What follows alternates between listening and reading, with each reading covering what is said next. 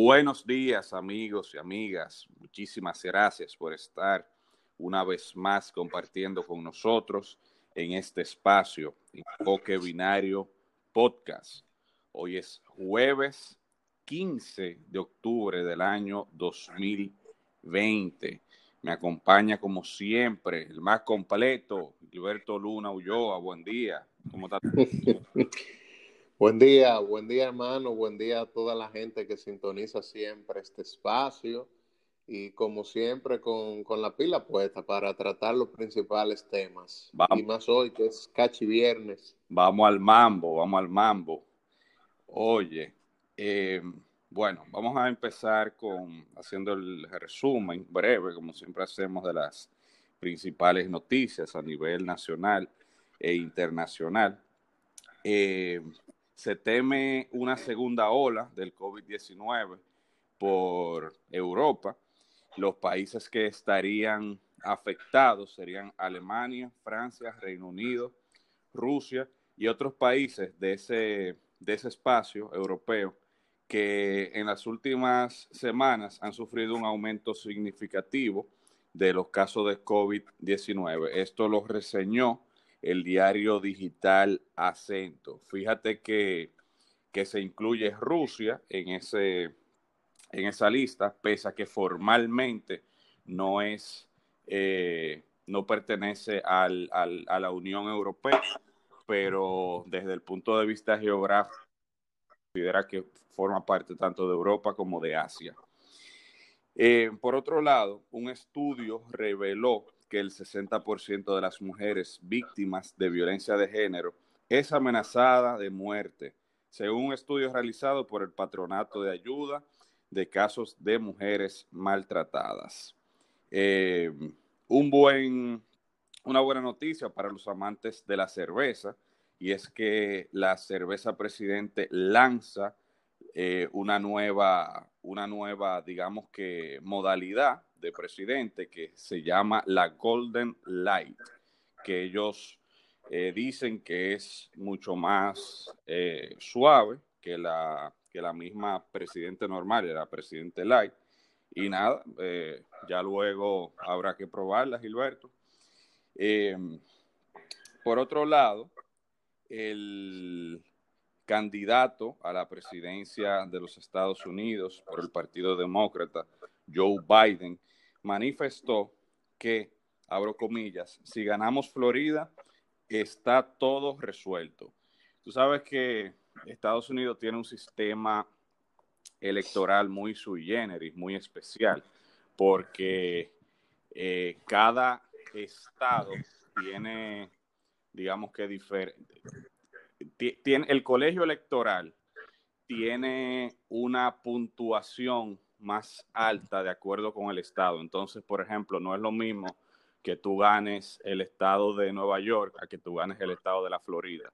El estado de la Florida históricamente ha sido uno de los más importantes y se dice que el que gana Florida ganó las elecciones de, los Estados Unidos. Es un sistema electoral complicado. Yo creo que ni, ni la misma población norteamericana, en, así, grosso modo, lo, lo muy bien, pero, pero por ahí es que va la cosa. O sea que el que gana ese estado ya va a estar, como quien dice, del otro lado. Eh, en Francia, el presidente Macron anunció un toque de queda de cuatro semanas en París y en ocho ciudades de Francia. Em, bueno, eso es un, tema que está vinculado incluso con lo que habíamos dicho de, una nueva ola que, se, que podría empezar en, Europa del COVID-19. Eh, por otro lado, Gilberto, en, las en los últimos días se ha especulado mucho en este país, en, diversos medios de comunicación, sobre la posibilidad de que la Procuraduría General de la República contratara a firmas de abogados especialistas en crimen organizado, en, en delitos económicos y demás, para, en cierto modo, recuperar el parte del dinero que pudo haber sido sustraído del Estado en actos de corrupción en los últimos años. Yo todavía no he visto una publicación de formal de la Procuraduría en ese sentido. Como dije, ha sido básicamente la, eh, algunos medios de comunicación que, que, han manifestado eso, que la Procuraduría lo haría. No me parecería descabellado, ya que se ha hecho anteriormente. Fíjate que en el caso de la quiebra de los bancos, en el caso específico de Baninter, el Banco Central contrató a diferentes abogados especialistas en, en temas de derecho penal económico, a Lorenzo Fermín, a, Carlos Salcedo, a Pancho Álvarez, de manera que en este caso la Procuraduría haciendo eso no, no estaría haciendo tampoco nada extraño, pero eh, reitero que todavía no hay nada, no he conseguido la confirmación de eso, Gilberto. Em, yo quería tratar algo que realmente me preocupa un poco con respecto al tema del COVID, y es que pese a que el gobierno, em, siento en lo personal que ha eh, hecho un buen trabajo hasta ahora, el Ministerio de Salud Pública, tratando de controlar los casos de, COVID, y, y, también en cierto modo está un poquito controlado la, la pandemia en República Dominicana eh, yo temo que ahora, a final de año, sobre todo en diciembre, que tú sabes que el dominicano le gusta mucho la Navidad y la chercha y es una época de, de, bebedera, la gente sale mucho a las calles, en fin, eso pudiera eh, causarle un problema sanitario al país. Eh, yo no soy un especialista en medicina, esa no es mi área, pero el sentido común te dice que si se ha buscado el confinamiento de la población y en diciembre la gente sale de manera masiva a las calles a celebrar la, Navidad, pues pudiera haber problemas. Yo creo que el gobierno en ese sentido tiene que tratar de buscar un equilibrio. No digo que, que no se celebren las Navidades, no quiero que me malinterpreten, pero tiene que haber un control con eso, Gilberto.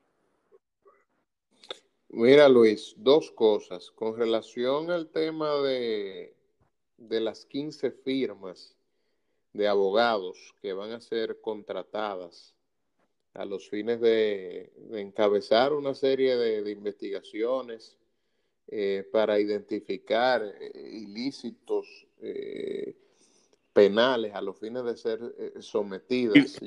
perdón, que perdón que te interrumpa, ya lo confirmaron, porque no, no, no, no sabía.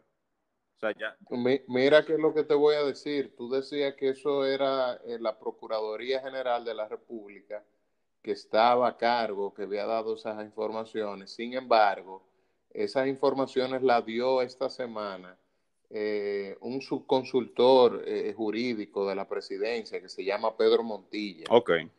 Ok. eso es lo que a mí me resulta un tanto extraño, que fuera el gobierno que fuera la consultoría eh, de la presidencia de la República, quisiera el anuncio o la promesa de que se estarían contratando esas firmas de abogados, cuando se supone que eso debería ser una facultad del Ministerio Público, que es el órgano que está llamado a encabezar las investigaciones en un proceso de naturaleza penal.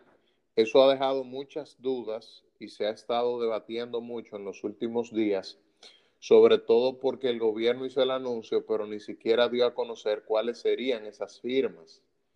La justificación que utilizó de alguna manera tuvo que ver con el hecho de que no quería dar eh, los nombres de esas firmas, aunque sí serían personas serias, honestas y con tradición, por el hecho de alguna manera mantener la, la seguridad de esas firmas o que no fuera eh, a pasar cualquier tipo de situación o influencia con esas firmas o con esos abogados.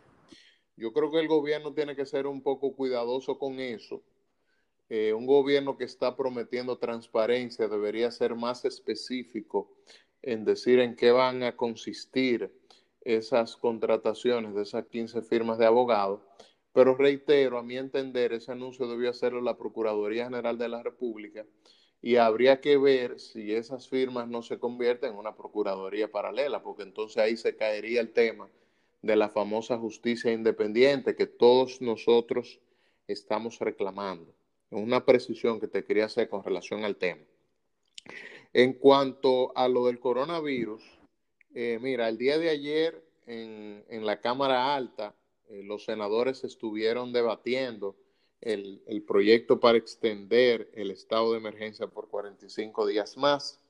Eh, se aprobó a unanimidad, pese a que el presidente Luis Abinader también el día de ayer, en una inauguración, en, unas visitas que estuvo realizando en, en, Punta Cana, dijo que el, que el coronavirus estaba básicamente controlado en la República Dominicana. Esas son noticias eh, positivas. Creo que ciertamente el nivel de internamiento en las camas que estaban disponibles a los fines de atender pacientes de coronavirus, como tú señalabas hace algunos días, ha disminuido y qué bueno que sea así. Eso es positivo. Eh, quizás por eso la fuerza del pueblo el día de ayer en la Cámara de Senadores hizo una propuesta que a mí me parece muy interesante que el gobierno debía, debería considerar, ya que nos hemos abocado a este proceso de apertura de la economía y de las actividades eh, diarias que realiza la sociedad. El senador de la Fuerza del Pueblo planteaba que debía permitirse el libre tránsito de vehículos eh, a pesar de que se mantenga el, toque de queda, la circulación de personas de 9 de la noche a 5 de la mañana, porque una persona en su vehículo no contagia a nadie o, en su vehículo es la mejor manera de guardar el distanciamiento social y que esa policía, esos militares, esos efectivos que estaban en, en las vías públicas se destinaran a garantizar que en los barrios, que, en los, que los comercios de expendios de bebida, por ejemplo, se mantuviesen cerrados durante ese toque de queda. Yo creo que es una propuesta interesante eh, que ojalá se analice y nada, vamos a ver cómo, cómo salimos de esto del toque de queda, Luis. Mira, con respecto a lo de las firmas de abogados, cuando mencionaste lo de la acusación paralela, me recordé del caso Van Inter, que precisamente esa era uno, ese era uno de los argumentos que aducía la, la defensa, los diferentes abogados de, de, los imputados en ese momento del caso Van Inter. Y en cierto modo, ellos tenían razón porque decían que esos abogados que había contratado el Banco BHD se habían convertido en una suerte de, habían convertido al Ministerio Público en una suerte de sucursal, como que eran ellos los que los que estaban dirigiendo la orquesta, por así decirlo, el Ministerio Público eran sus subordinados. Eh, bueno, y tomando en cuenta el nivel de los abogados que estaban ahí, uno no lo puede negar, pues estamos hablando de, ahí estaba Artañán Pérez Méndez, ahí estaba Ramón Pina Acevedo, ahí había gente de mucho peso. Eh, yo lo que sí pienso, Gilberto, es que el, ya sea la Procuraduría General de la República, ya sea el Poder Ejecutivo que vaya a realizar esa, esa contratación, que yo entiendo al igual que tú que debería ser la, el Ministerio Público que lo haga, no, no el Poder Ejecutivo. En ese sentido, pienso que hay muchas cosas que hay que tomar en cuenta. Una de ellas es eh, cuál va a ser el rol concreto de esos abogados. Ellos van a hacer una especie de informe para rastrear el dinero que pudo haber sido sustraído de manera ilegal del Estado. Esos abogados se constituirían también en acusación, digamos que privada, como pasó en el caso Van Inter, que, que, esos abogados se convirtieron en, representantes del Banco Central como acusación particular. Esos abogados eh, ¿qué, cobrarían esos abogados también? ¿Cuáles serían sus honorarios? Eso hay que tomarlo muy en cuenta también. Eso a la población se le tiene que decir. No puede manejarse de una manera hermética, porque yo te voy a decir una cosa.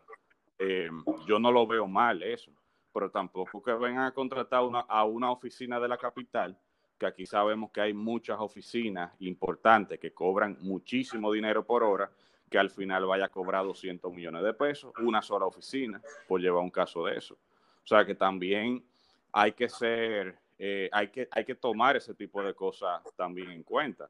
No es que le vamos a, pagar tres cheles, porque, ¿verdad? Pero tampoco eh, podemos permitir que, que en ese sentido salga más cara la sal que el chivo, evidentemente. Y por último, con respecto a ese tema, una reflexión. Em, eso lo que quiere decir es que si la Procuraduría General de la República necesita contratar firmas de abogados para realizar investigaciones eh, en esa dirección, eso eh, implica, por vía de consecuencia, que ellos no tienen un personal, perdón, que ellos no tienen un personal capacitado o suficientemente capacitado para realizar eso. Digo, digo yo. Luis, Luis, pero, pero es que no es la Procuraduría que ha hecho ese anuncio, esa es la crítica que yo hacía en mi comentario. Pero que todavía... No es la Procuraduría, no es la Procuraduría que ha requerido esos abogados, eso es la consultoría del Poder Ejecutivo. De hecho, la Procuraduría General de la República anunció el mes pasado que se habían eh, eh, adicionado una serie de fiscales al departamento que tenía que ver con persecución de la corrupción, cerca de 22 eh, nuevos fiscales para ese departamento. Entonces, ese no es un anuncio que ha hecho la Procuraduría, eso ha sido el poder. No, pero, pero fíjate una cosa, fíjate una cosa, que aquí es que aquí es que está el problema. Por eso era que yo decía en mi comentario que es algo que no está claro, porque en algunos diarios se ha reseñado que sería Procuraduría también. Entonces, es por eso que yo digo que es que no está claro y eso se tiene que aclarar. ¿Quién es que va al final a contratar eso? Porque si es desde el punto de vista jurídico, debería ser Procuraduría que lo haga. ¿No entiendes? Mira, si, la si, en esos, si hay medios, si hay medios que están reseñando que también ahí está la Procuraduría, como tú mencionas, eh, la independencia de la que estamos hablando, ya yo la acabo de poner en tela de juicio a partir de lo que tú me estás diciendo. Porque no es posible que un tema como ese entonces lo anuncie de que el, subconsultor eh, jurídico de la presidencia... Lo que pasa es, eh, Gilberto, que nosotros estamos viendo... Porque ¿qué tiene que ver la consultoría jurídica de del Poder Ejecutivo con la contratación que vaya a hacer? Pero eso es lo que yo digo. pero que ni siquiera, oye, pero que independientemente de eso, hermano, independientemente de eso, es que no debería ser el, el Poder Ejecutivo que contrate eso, porque el Poder Ejecutivo no tiene la facultad de persecución.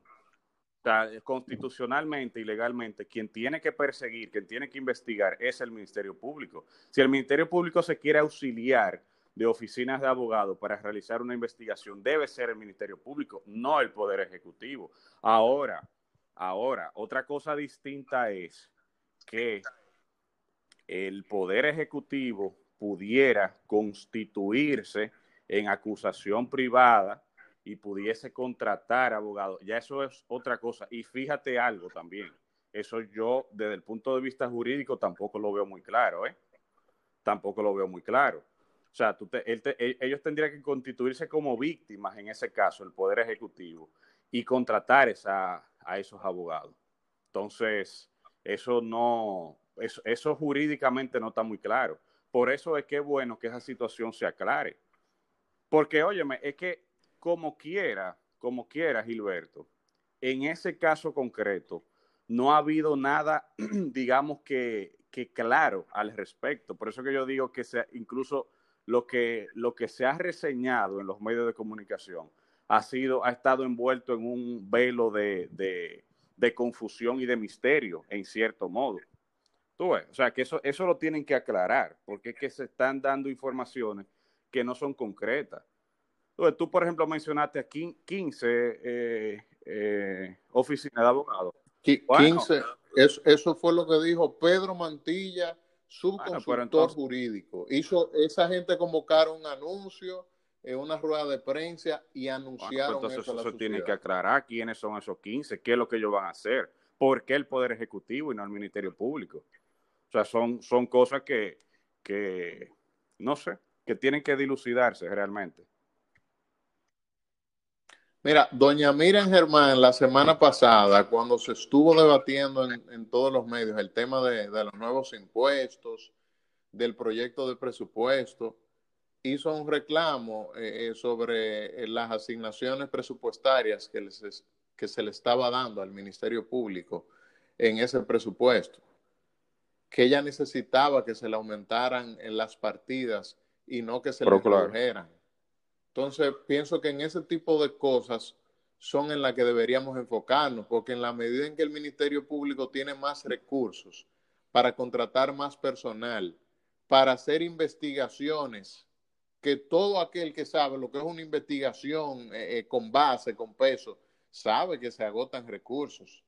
Entonces, la única manera en como un ministerio público puede ser efectivo en la persecución de los crímenes, de los delitos, es, en la, en, la misma proporción en la que cuenta con recursos, no solamente para pagarle a, un personal, para garantizar una satisfacción eh, de los recursos que recibe por las labores que desempeñan esos miembros del Ministerio Público, sino también para contratar un equipo técnico, eh, eh, los, la logística que sea necesaria a los fines de realizar esas investigaciones. Entonces yo pienso que si el Poder Ejecutivo va a contratar 15 eh, firmas y se le van a pagar unos recursos que todavía nadie sabe cuántos son ni tan claro como tú mencionabas, quizás sea más positivo darle esos recursos a la Procuraduría General de la República para que sea ella de manera directa que haga la contratación claro, que requiera. Claro, totalmente, totalmente de acuerdo, que se auxilie de abogados especialistas que puedan hacer un informe de, de X o de Y.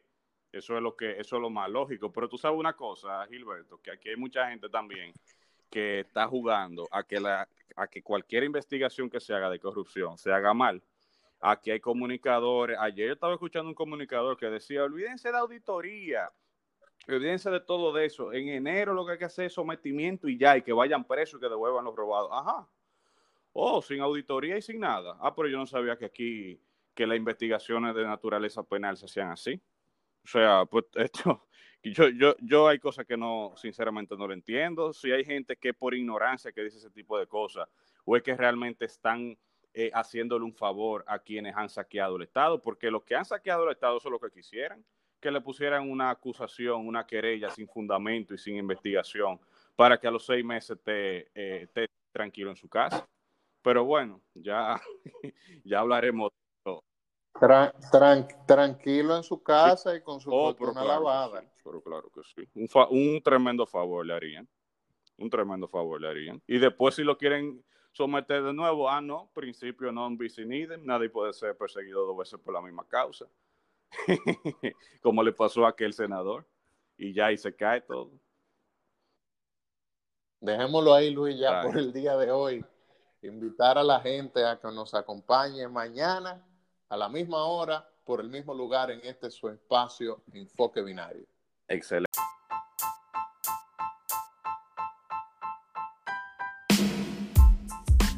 Enfoque Binario, un espacio destinado al análisis de los principales temas nacionales e internacionales que impactan directamente en la sociedad dominicana.